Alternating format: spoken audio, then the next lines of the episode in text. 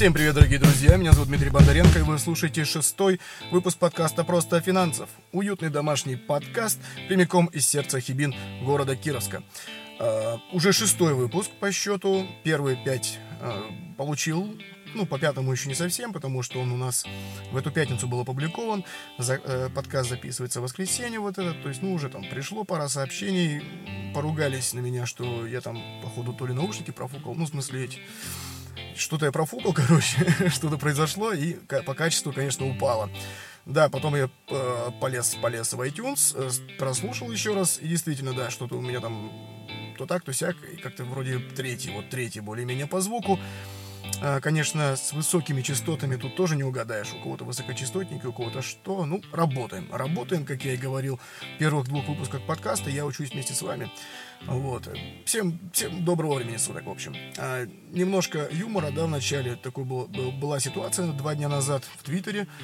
А, там у Сбербанк пишет, ну ура, нам, нас, нам 179 лет, короче, 179 Карл, в честь дня рождения мы объявляем зеленый день, там у них там пошло-поехало.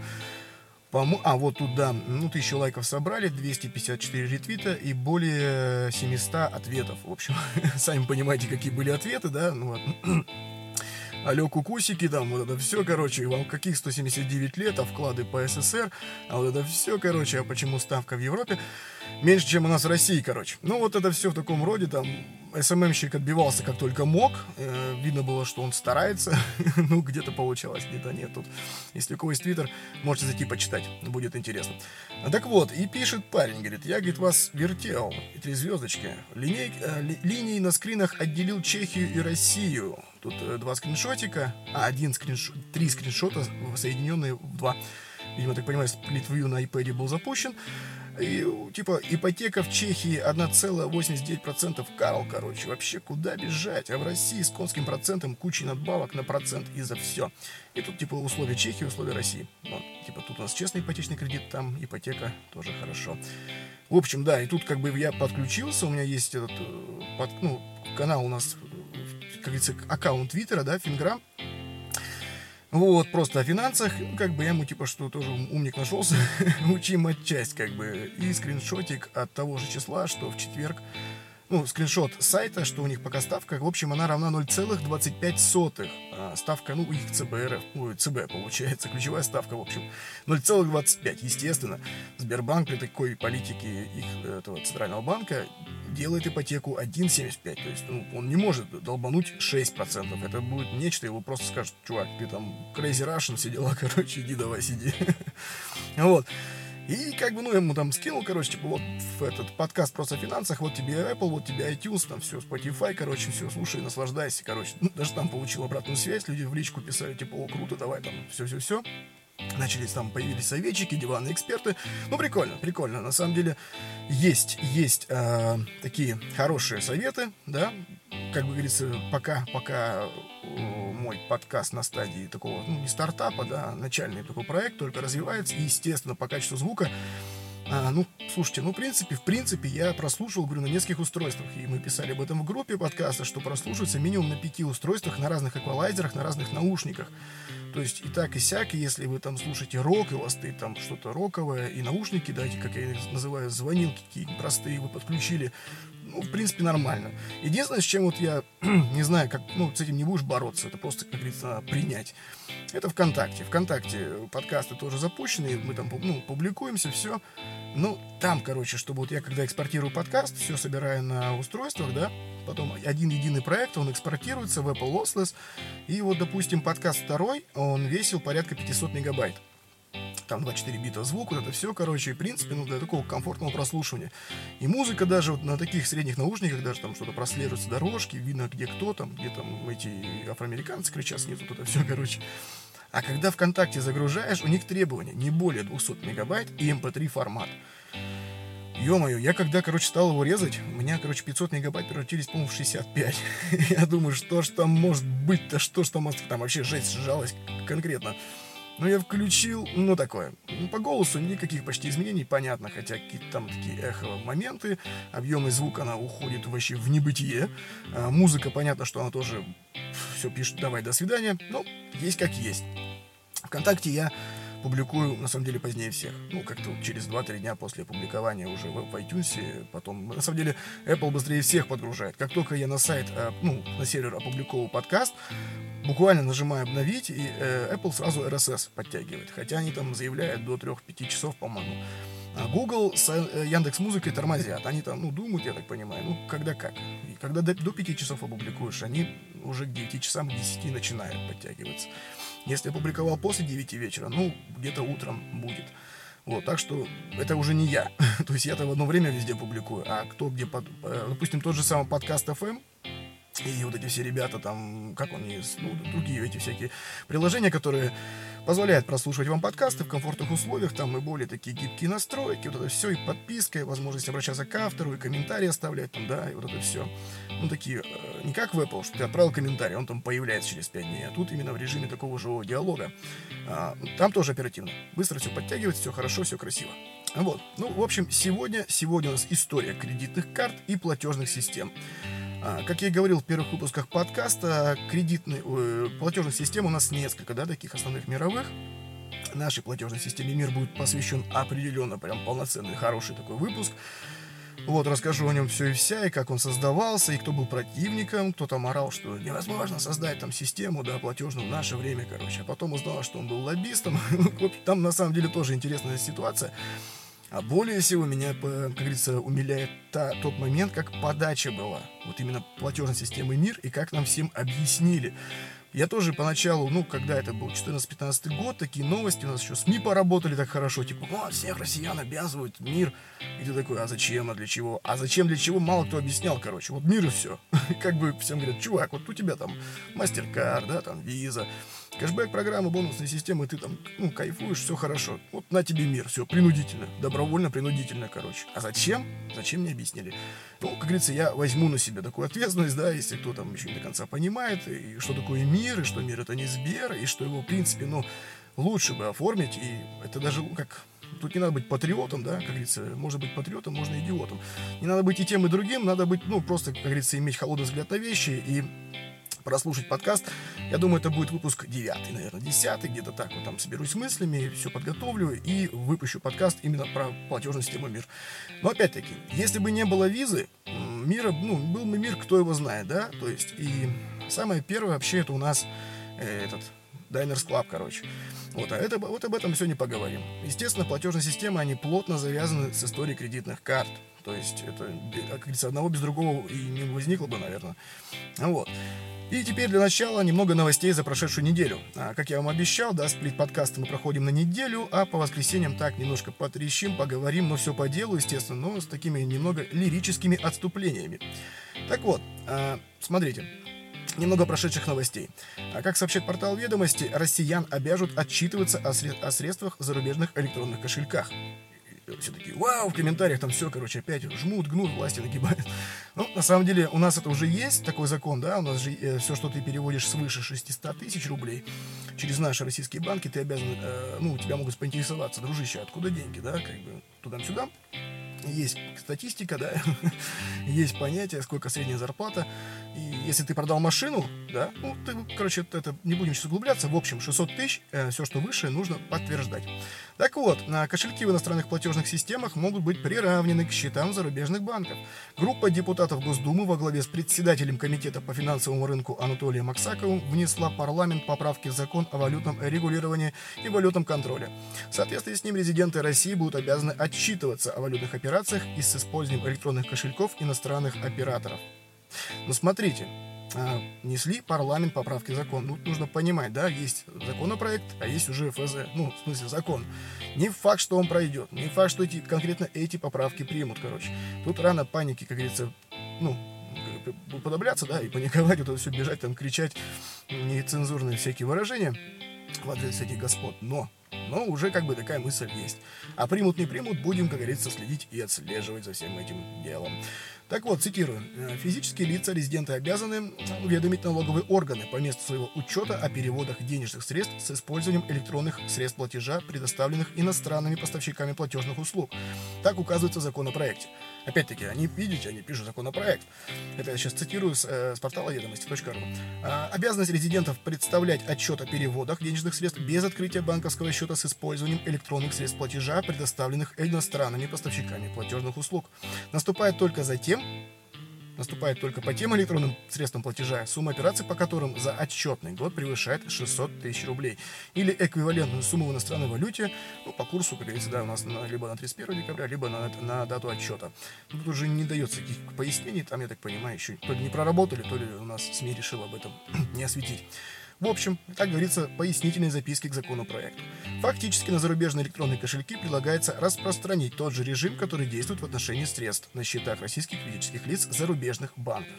Документ предусматривает, что в случае непредоставления ФНС отчета о средствах на электронных кошельках, его владелец, владелец будет оштрафован. Сейчас предусмотрены в Кодексе об административных правонарушениях, то есть КОАП, штрафы, налога, налагаемые на физлица за подобное нарушение, касающихся счетов зарубежных банков, составляют до 3000 рублей. Эта информация на ноябрь, первую половину ноября 2020 года. Соответствующие изменения в статье 15.25 КОАПа планируется внести одновременно с принятием предложенного законопроекта. Но тут уже, как говорится, я мысль подал, перевариваем сами. Я думаю, что не все используют эти кошельки. Молодежь использует, но то еще не так и сяк. Сейчас, в принципе, у нас есть множество аналог, хотя, как говорится, в обмане всех этих ребят никто не отменял. Да и PayPal, вроде, насколько помню, у нас перестал переводы осуществлять только если на eBay. Ну, так что, говорю, тут, ну, такое, ну, такое. Может быть, какая-нибудь доля будет э, злых пользователей. ну, и все. Вторая новость. Минфин планирует отменить НДС на золото. Э, но произойдет это лишь после создания системы отслеживания драгоценных металлов. Правительство планирует отменить НДС на золото в начале 2022 года. Об этом на 13-м международном форуме «Российский рынок драгоценных металлов» сообщил замминистра финансов Алексей Моисеев с оговоркой, что предварительно должна быть внедрена госсистема контроля за оборотом драгоценных металлов. Сейчас Национальная финансовая ассоциация НФА вместе с банками решает вопросы по ее внедрению. Цитата. «Я не обещаю, но я исхожу из того, что вопрос отмены НДС на золото мы решим с 1 января 2022 года. Это наш план», заявил Моисеев. Но для этого мы должны продемонстрировать продемонстрировать правительству, что система контроля работает и не дает возможности реализоваться мошенническим схемам. Ну, как-то так. Вот тоже мысля, мыслишка. В принципе, там другие новости. Ну, Сберу 179 лет. Ну, понятно, что да, окей. Ну, тут другие финансовые, там, Тиньков повысил этих э, количество клиентов, увеличил прибыль. Ну, такие новости. В принципе, они вам, думаю, приходят в рассылках и в подкасте что-то, как говорится, посвящать этому времени я не вижу смысла. Так вот, вернемся к теме подкаста. История кредитных карт и платежных систем. Хотя, на самом деле, больше пойдем в платежные системы, а кредитки мы обсудим в следующем выпуске. Так вот, смотрите. А, как мы знаем, банковские карты плотно вошли в нашу жизнь. С виду простой пластик с магнитной полосой, чипом для оплаты в одно касание, но этот пластик весьма, имеет весьма богатую интересную историю. Те карты, которые находятся сейчас э, у нас в кошельках, значительно упрощают нашу с вами жизнь. Дебетовые карты имеют процент на остаток, вот это все хорошо, бескомиссионные переводы через систему быстрых платежей, позволяют снимать наличные по всему, по всей стране России, да, без комиссии. Большинство банков предоставляют такую возможность и также еще и по миру. А, вот. И также при, допустим, пере, перелете в другую страну не нужно с собой вести кучу денег, да, как бы проще выпустить мультивалютную карту, либо карту, привязанную к валюте доллар или евро, вот, и, и вести деньги в электронном виде. А там уже снять, либо покупать все, по, как говорится, по терминалу, все без, без каких-либо а, таких моментов, которые нам ну, в общем, поняли, да? наличку, либо наличку вести там 10 тысяч долларов, да, либо вести на карте. Это эти цифры. Ну, тут сумма может быть на самом деле любая. Вот. А, ну, кредитки, да, они позволяют нам приобрести нужный важный товар, не дожидаясь зарплаты, до которой там, допустим, 5 дней. Вариантов использования карт множество. Сегодня я вам расскажу историю про кредитные карты, причем тут Visa или MasterCard, Diners Club и вот эти все ребята. Вкратце, в принципе, постараюсь по фактам и без лишней лирики, хотя уже наговорил несколько минут, так что, наверное, это вряд ли будет сплит-подкаст. Давайте пройдемся по терминологии, чтобы сразу было понимание, о чем мы будем с вами говорить. Посттерминал Э, point of Sale, это ну, point, point of Sale терминал, это устройство продавца, которое считывает карту, инициирует платеж. Далее будем называть это устройство просто, просто терминалом, да, к которым вы прикладываете телефон, либо вставляете карту, либо проводите, если вы так еще делаете в 2020 году. Банк-эмитент – это банк, который выпустил вашу карту, ну, то есть ваш банк. Банк Acquire – это банк, который выдает продавцам POS-терминалы и обрабатывает платежи с них. Платежная система – это центральное звено между банком Acquire и банком-эмитентом. Через нее проходят абсолютно все платежи, и она знает, какой банк, какому банку сколько должен перевести денег. Платежных систем в мире немало, кроме всем известных это Visa MasterCard, есть еще American Express, China Union Pay, GCB и российская платежная система МИР. Так вот, про первые банковские карты. Первые банковские карты появились в США. Это были кредитки, но они не являлись банковскими и подтверждали только кредитоспособность владельца вне его банка. Их изготавливали из картона, и в 1914 году некоторые магазины и рестораны стали выдавать богатым клиентам такие карточки для использования в качестве документа при оформлении сделки. Это была попытка магазинов привязать к себе клиента, что впоследствии назвали программой лояльности. Ну, то, что мы сейчас тоже с вами видим, да? Вот эти все коллаборации с банками и с магазинами. Ну и тем, чем сейчас занимается, в принципе, многие банки. В 20-х годах, 1920-х годах, карты из чистых магазинов и ресторанов перешли на грязные бензоколонки. Так появилось название бензиновые карты. Надо было менять материал, и в 1928 году бостонская компания Farrington Manufacturing выпустила первые металлические карты. На них выдавливались, то есть эмбассировались, идентификационные данные, что позволило в некоторой степени автоматизировать процедуру приема карты. При оформлении покупки продавцом на специальном прессе, импринтере, делался отпечаток этих данных на торговом чеке квитанции. Слип. Ну, слип это торговый чек квитанция. Такая технология приема карт, несмотря на внушительные современные технические достижения в этой области, сохранилась и поныне в некоторых э, странах и в некоторых магазинах.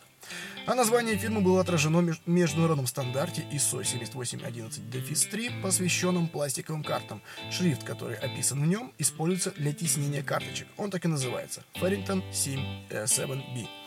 А, начало банковским кредитным картам положил Джон Биггинс, один из специалистов по потребительскому кредиту из Национального банка Флетбуш в Бруклине. В 1946 году он организовал работу по кредитной схеме Church который предусматривал расписки, принимавшиеся местными магазинами от клиентов за мелкие покупки. По совершении покупки магазин сдавал эти расписки в банк, который оплачивал их со счетов покупателей принципе, по этой схеме сейчас таки работает, только мы сейчас через платежную систему, и у нас есть договор банковского обслуживания, да, и которым мы обязываемся по каждой своей покупке оплатить задолженность. Ну, тоже даем расписку банку, что я такой-то обязуюсь, буду хорошим и верну все в срок. Первая массовая платежная карточка система была создана в 1949 году компания Diners Club – Тут кто-то еще и называет ее Diners Club. Ну, как бы тут уже, знаете, ну, по, по, э, по озвучке, да, по грамматике. Diners Club, в общем. А у нас в России ее Diners Club выпускает русский стандарт банк. Он является представителем, да, как это эмитентом, банком-эмитентом, который выпускает такие карты по соглашению с Diners Club International. Вот. А, главным отличием этого Diners Club было от ее предыдущих систем было то, что между клиентами и коммерческими компаниями существовал посредник, который берет на себя проведение расчетов. Именно это позволило Diners Club стать первой и очень массовой универсальной картой. Идея создания такой карты родилась в центре Манхэттена, а именно в ресторане Major's Cabin Grill. Там встретились Альфред Блумингейл, внук основателя одного из самых крупных американских универмагов, и его давний друг Фрэнсис Макнамару, возглавлявший на тот момент финансовую компанию Hamilton Credit Corp, и юрист Фрэнсиса Ральф Снайдер. В процессе обеда э, разговор зашел об одном клиенте Макнамары в Бронксе. Этот предприниматель позволял соседям пользоваться своим банковским счетом за проценты. Продавцы магазинов звонили ему по телефону и, получив разрешение, записывали стоимость покупок на его счет. В такой, такой сделке новшеством являлось наличие посредника, который используя свою кредитоспособность и финансовую грамотность, предоставлял суду людям, не имеющим возможность получить ее по-другому. Эта финансовая схема им очень понравилась. Изъяна не увидели лишь в кредитовании людей, не имеющих в магазине кредитной линии. Ведь чаще всего именно с ними возникают проблемы. Поэтому, в ресторан, а, поэтому ресторан показался им самым удачным местом для развития нового бизнеса. Подозвав владельца ресторана, они поинтересовались у него, сколько он намерен платить за новых клиентов, которых они собираются к нему присылать, ну или приводить. Владелец незамедлительно ответил «7». И именно так появилась ставка, которая установилась на десятилетия в области кредитных карт. Уже немного позднее, когда их бизнес стал процветать, они значит, ну, подошли к тому же хозяину ресторана, он еще действовал, функционировал, и задали ему вопрос, откуда он взял эти известные 7%. На что хозяин им ответил, так агент по путешествиям потребовал бы 10. То есть тут все просто.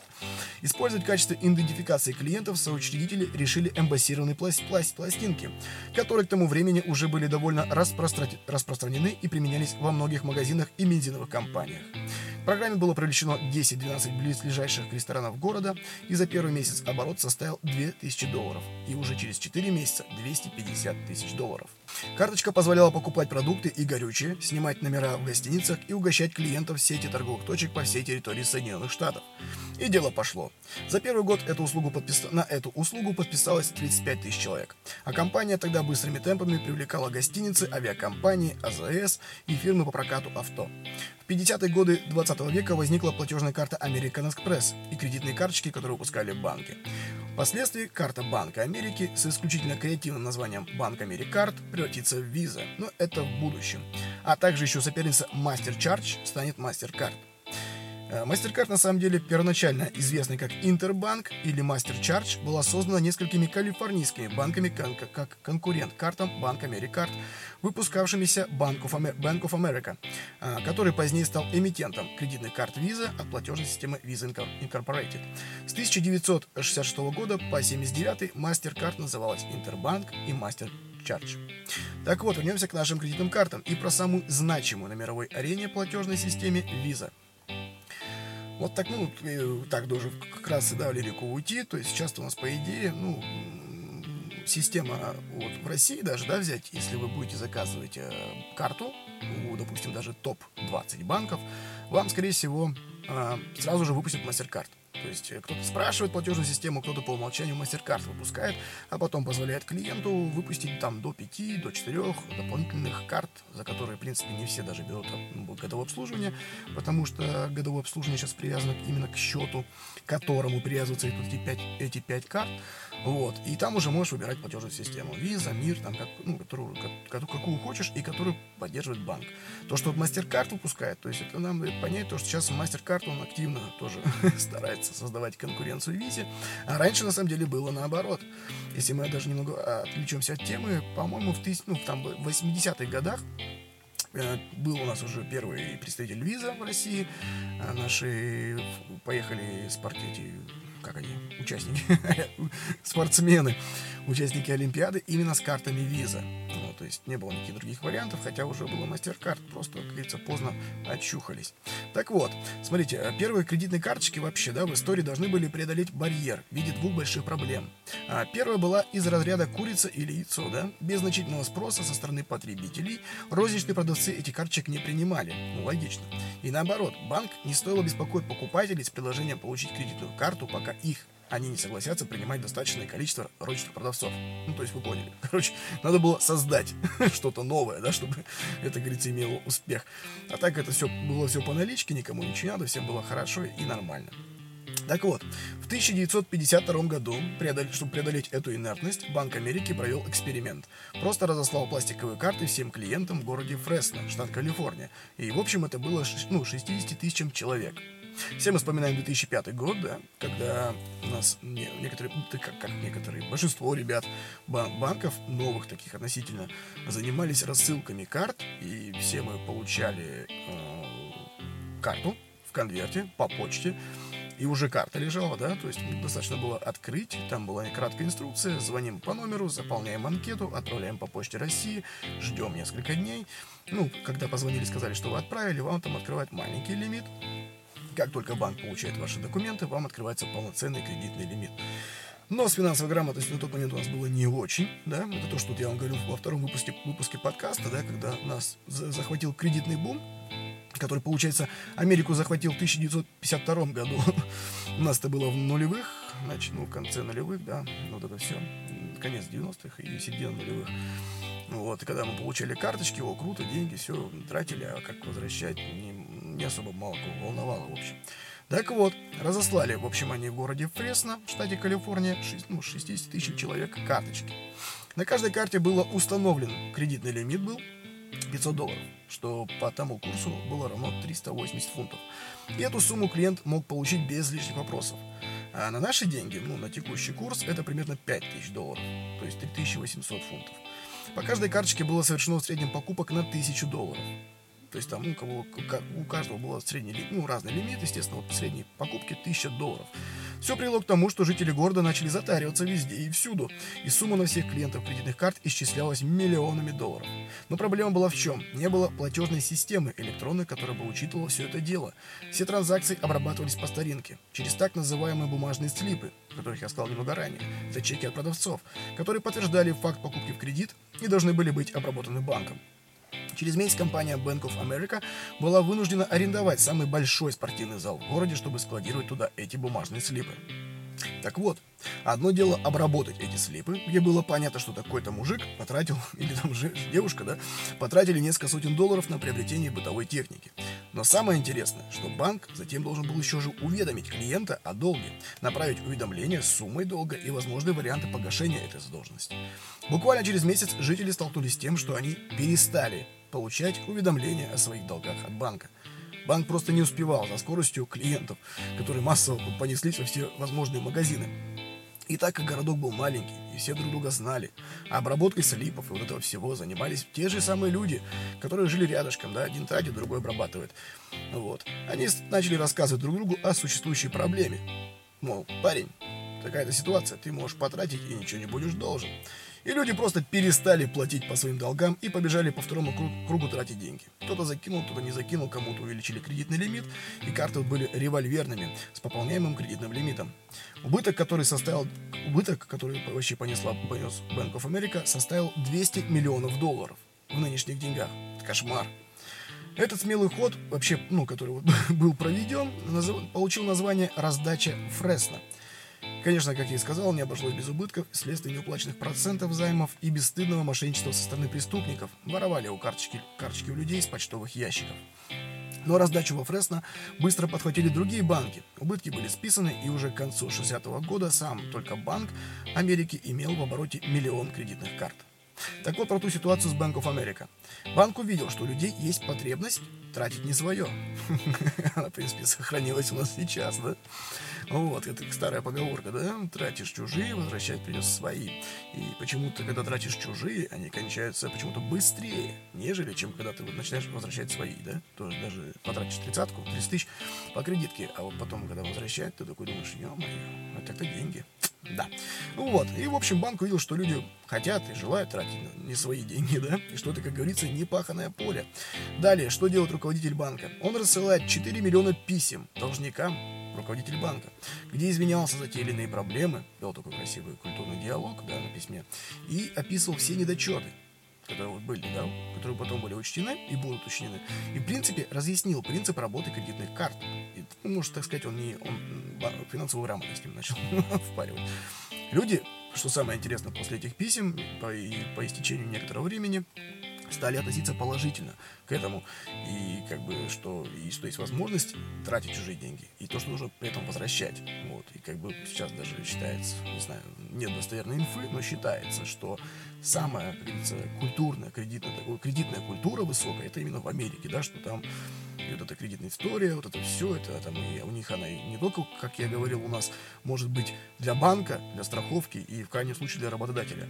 У них кредитная история это все. То есть там и ЖКХ, там могут не дать квартиру в аренду, там если вы снимаете какой-то апартаменты, вероятнее всего, что владелец этих апартаментов попросит вас предоставить кредитную историю, где будет видно, что вы исправный плательщик, да, что у вас все хорошо. Вот. А то, что у вас там полжизни в кредит, это уже культура потребления такая. Ладно, не будем отходить от темы. Ну вот, люди стали, да, относиться положительно, положительно относиться к этому, вот это все. И карта Bank America стала продаваться по франшизе еще при этом. То есть Bank of America стал давать возможность другим банкам выпускать свою карту на своих территориях, которая была не ограничена только Калифорнией. Так началась массовая экспансия карт с единым звеном в этом во всем Bank of America. В других штатах стали также продавать их карты, и пошла неразбериха. Одни банки стали на дыбы и отказывались платить комиссию Bank of America, другие были не согласны с условиями начался бардак. Банки помимо своего логотипа обязаны были размещать логотип Bank of America, что было вообще полным бредом и дичью. В общем, в итоге руководители банка и других финансовых структур собрались и решили, как дальше жить и что нам делать. Несколько недель они решали, совещались, ни к чему не приходили, и в итоге один из членов заседания, такой его звали мужчина Ди Хок, вы его, наверное, знаете, слышали, он на тот момент был, по-моему, руководителем, да, вот этого всего. В общем, он предложил вывести бизнес, который был связан с платежной системой, из структуры, банк, из структуры of America. А владельцы банков восприняли в штыки эту идею, и им потребовался год почти, чтобы вот всем, вот кто был за эту идею, убедить остальных поддержать его. Условием of America было одно – это 40% в совете директоров должны, были, ну, должны быть выходцы именно из of America. Появляется вновь образованная финансовая структура, где руководителем является Ди Хок. Кстати, он выпустил книгу, называется «Философия вашей кредитной карты». Очень интересная книга, рекомендую к прочтению. Он описывает вообще историю о том, каким должен быть бизнес, да, который осуществляет деятельность не только по всей стране, но и по всему миру такая, на самом деле, яркая личность, ну, можно про него почитать, Ди Хок. Так вот, вновь образованная финансовая структура присутствовала и на европейских э, рынках, э, ну, на европейском рынке, в европейских странах, а в те времена ко всему американскому было недоверие, да, как я сказал, это 60-е годы. Война прошла, Вторая мировая, вот это все, и как бы все, что американское, ну такое. И было решение придумать, э, было принято решение придумать название, которое будет одинаково звучать на всех языках и было созвучно. Вот, и тут я маленько сделаю, да, такую отсылочку, помним карту МИР, да, национальная система платежей, вот это все, НСПК, тоже был объявлен конкурс, но а, у нас какая-то женщина, по-моему, придумала этот мир, это мы потом позже обсудим, тогда тоже был объявлен конкурс, и человеку обещали чек на 50 долларов. 50, который придумает название для компании, которая будет потом миллиардами воротить. Ну ладно. В общем, им стали поступать э, вот эти все варианты названий, все, и с реквизитами счетов, куда есть 150 баксов перечислить. Вот отслеживали, читали, изучали. Ну, вот не было такого прям варианта, чтобы бенч и понравилось. В общем, они придумали, что решили, а, должно быть название из четырех букв. А, и оно должно было как одинаково произноситься и на, ну, на, на английском языке, на французском, на греческом, там, на русском, неважно. В общем, должна быть четыре буквы. И потом, кстати, на самом деле, я так понимаю по истории даже, что не совсем понятно, кто это придумал. Я так кому там заплатили или чего. В общем, придумали название Visa. V-V-I-S-A. А, пробили по всем каталог, по каталогам, занято это имя, имя или нет, оно было свободное, и появляется в 1976 году в итоге Visa USA. Дальше Visa International, но это все на самом деле были фонды, которые обслуживали платежную систему.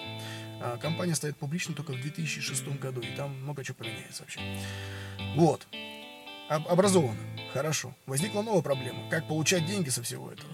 И они вступили в войну с кем? с торговыми сетями. Мол, сейчас есть мы, и у нас есть свое видение будущего. Говорят, пацаны, вот вы продаете там банку чего-нибудь, я не знаю, давайте банку колы, да, там за несколько долларов. Она будет стоить немножко дороже, потому что мы хотим иметь с этого, ну, все хорошо, чтобы было. Но при этом наши банки будут выдавать кредитные карты, и у людей будут свободные деньги, и вот это все. В общем, короче, магазины сбунтовались, ведь ценник подразумевал одинаковую позицию для карт и для налички.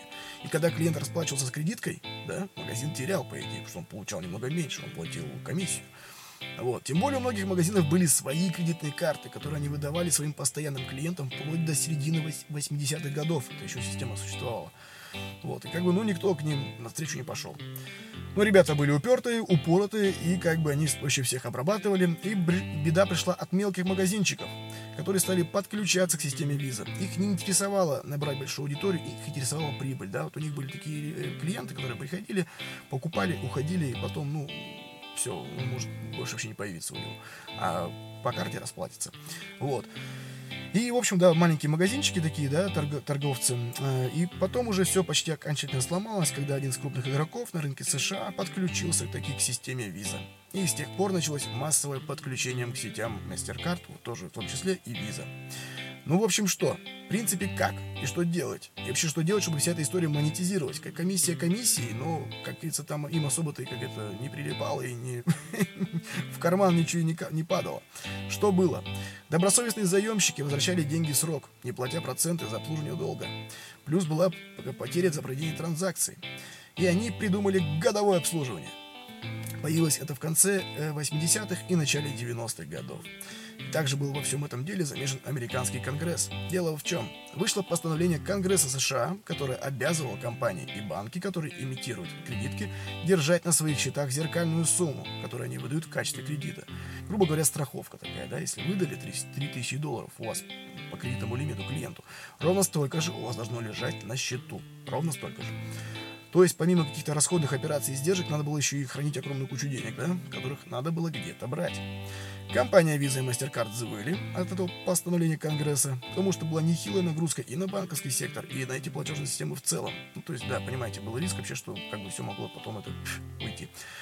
Банковский сектор придумал так называемое годовое обслуживание. Многие думали, что идея провальная, но люди стали исправно платить. Ну, то есть оплачивать годовое обслуживание, там дополнительные всякие примочки, да. Кто-то все, доп. услуги от банка стали оплачивать.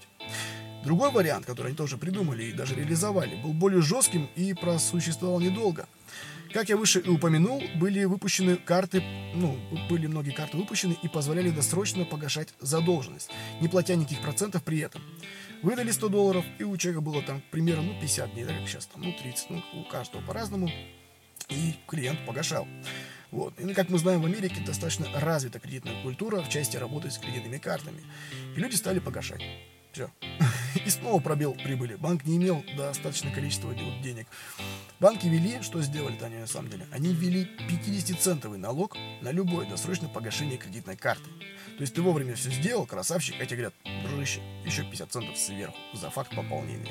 А если ты там ее пополнял 5 раз, вот получается уже больше. Здесь включилось в игру антимонопольное ведомство США, которые сказали, нет, ребята, дело не пойдет, это вообще плохая история, давайте-ка вы с этим заканчивайте. Ну и это все закончилось. Осталось годовое обслуживание и дополнительные вот эти все ситуации. Вот. И вернемся к нашим платежным системам. По тему, ну, на то время уже была и MasterCard, там вот это все. Это все развивалось. И тут в чем прикол-то, да? Были вообще четыре заинтересованные стороны в этой всей истории. А, это продавец, покупатель, ну, как именно личности, да, и банк Acquire, и банк Эмитент. Ну, Acquire, то, который дал терминал продавцу, и банк Эмитент, который выпустил карту покупателю, через который он может это все это сделать. Visa и MasterCard на тот момент, ну, которые не являлись ни, ни одной из этих сторон, они являлись таким процессинговым центром, который проводит операции между двумя блоками этих заинтересованных сторон. То есть а, продавец и Acquire, и покупатель, и банк-эмитент. Ну, они же могут быть разными, все банки-то. Это у нас сейчас э, берешь Сбербанк, переходишь по терминалу Сбербанка, и это все хорошо. Вот. Э, платежной системе платит сам банк Эквайр. Ну, с каждой покупки порядка нескольких процентов. Вот. Если простыми словами про платежные системы, такие как Visa, MasterCard и American Express, это сети, которые, собственно, и делают банковские карты международным платежным средством. Упрощено то, что именно делают Visa и MasterCard, можно объяснить так. После того, как вы оплатили покупку в магазине с помощью карты, система отправляет запрос в банк, который обслуживает сделки в предприятиях торговли. Далее информация поступает в другой банк, тот, который выдал вам карту, и там по этому запросу проверяется вас, ваш счет. Отсюда разрешение отправляется в процессинговую компанию и затем обратно в первый банк, который обслуживает сделку в магазине. Ну вот, в принципе, э, кэшбэк, о котором мы тоже будем чуть-чуть позднее говорить, э, он будет очень сильно завязан со всей этой схемой, и мы уделим это, особое внимание этому. Очень уж тесно связан с банком Эквайром и банком эмитентом наш любимый семья кэшбэк. Ну вот, и в принципе, как вкратце по истории, виза развивалась, развивалась, приходила в Россию, в другие страны, и в 2006 она стала акционерным обществом. И что такое виза сегодня? Visa Incorporated – это Incorporated – американская транснациональная компания, предоставляющая услуги проведения платежных операций, является основой одноименной ассоциации, и с 20 сентября 2013 года цена ее акций участвует в расчете индекса Dow Jones. Visa International Service Association – это рекурсивный акроним, международная платежная система. В настоящее время ассоциация включает в себя две компании, раньше их было четыре, это Visa Inc., Incorporated США, Foster City, э, которые принадлежат все права на торговую марку и применяемые технологии, и Visa Europe Service Incorporated, это Великобритания, Лондон, которая управляется европейскими банками и действует при использовании лицензии первой. Как-то так. Общий оборот по картам визы составляет 8,3 триллиона долларов США. Карта виза принимается к оплате в торговых точках более 200 стран мира. Организация играет центральную роль в разработке инновационных платежных продуктов и технологий, которые используют 15 500 финансовых организаций. Это на самом деле данные по на весну 2019 года, ну сейчас их на самом деле больше. Вот. А, и по торговым точкам тоже на тот же год по данным 53,9 миллионов торговые точки принимают к оплате Visa карт. Вот так вот. А основной платежной системой является VisaNet, глобальная инновационная процессинговая сеть, которая обрабатывает свыше 65 тысяч транзакций в секунду. Вот. И, в принципе, виза от MasterCard отличается в основном ориентацией на операции в долларах, тогда как MasterCard на операции в долларах и евро. И как, ну, тоже я вам в начале подкаста сказал, вкратце, так коснемся, MasterCard был создан как конкурент Визе, да, то есть он пошел от нее. Виза насмотрелась на Diners Club, ну, вот, вот как-то такая история. В принципе, уважаемые дамы и господа, в принципе, все. На сегодня все про платежной системы. Зачем это все вам рассказал? Это нам, ну, для, для, для знаний. и в будущем тоже, когда то же самое кэшбэк будет, да, обсуждать, он говорил, напрямую связан с платежными системами, это дальше все развивается, упрощается, как говорится, все хотят, чтобы ушло все в цифру, делается все возможное, чтобы мы, э, обычные смертные жители, оплачивали по своим кредиткам и дебетовкам. Вот, причем, э, как говорится, даже сейчас, смотря программы лояльности, тарифы различных банков, видно, что кредитки, они, по идее, выгоднее. Вот, ну, то есть, в смысле, когда кредиткой расплачиваешься, ты больше получаешь каких-то ништяков и кэшбэков. А когда дебетовка и это и дебетовка обычная, там уже поменьше. Вот, ну, тут как бы так. И самое такое комбо, о котором я тоже говорил во втором выпуске подкаста, мы будем уже проходить скоро потребительские кейсы, это когда по кредитке платишь, но платишь как дебетовкой. Вот, и при этом еще сверху куча ништяков. Но об этом уже в последующих выпусках. Всем всего доброго, хорошего настроения, берегите себя и своих близких. А с вами был Дмитрий Бондаренко, подкаст «Просто о финансах». Пока-пока!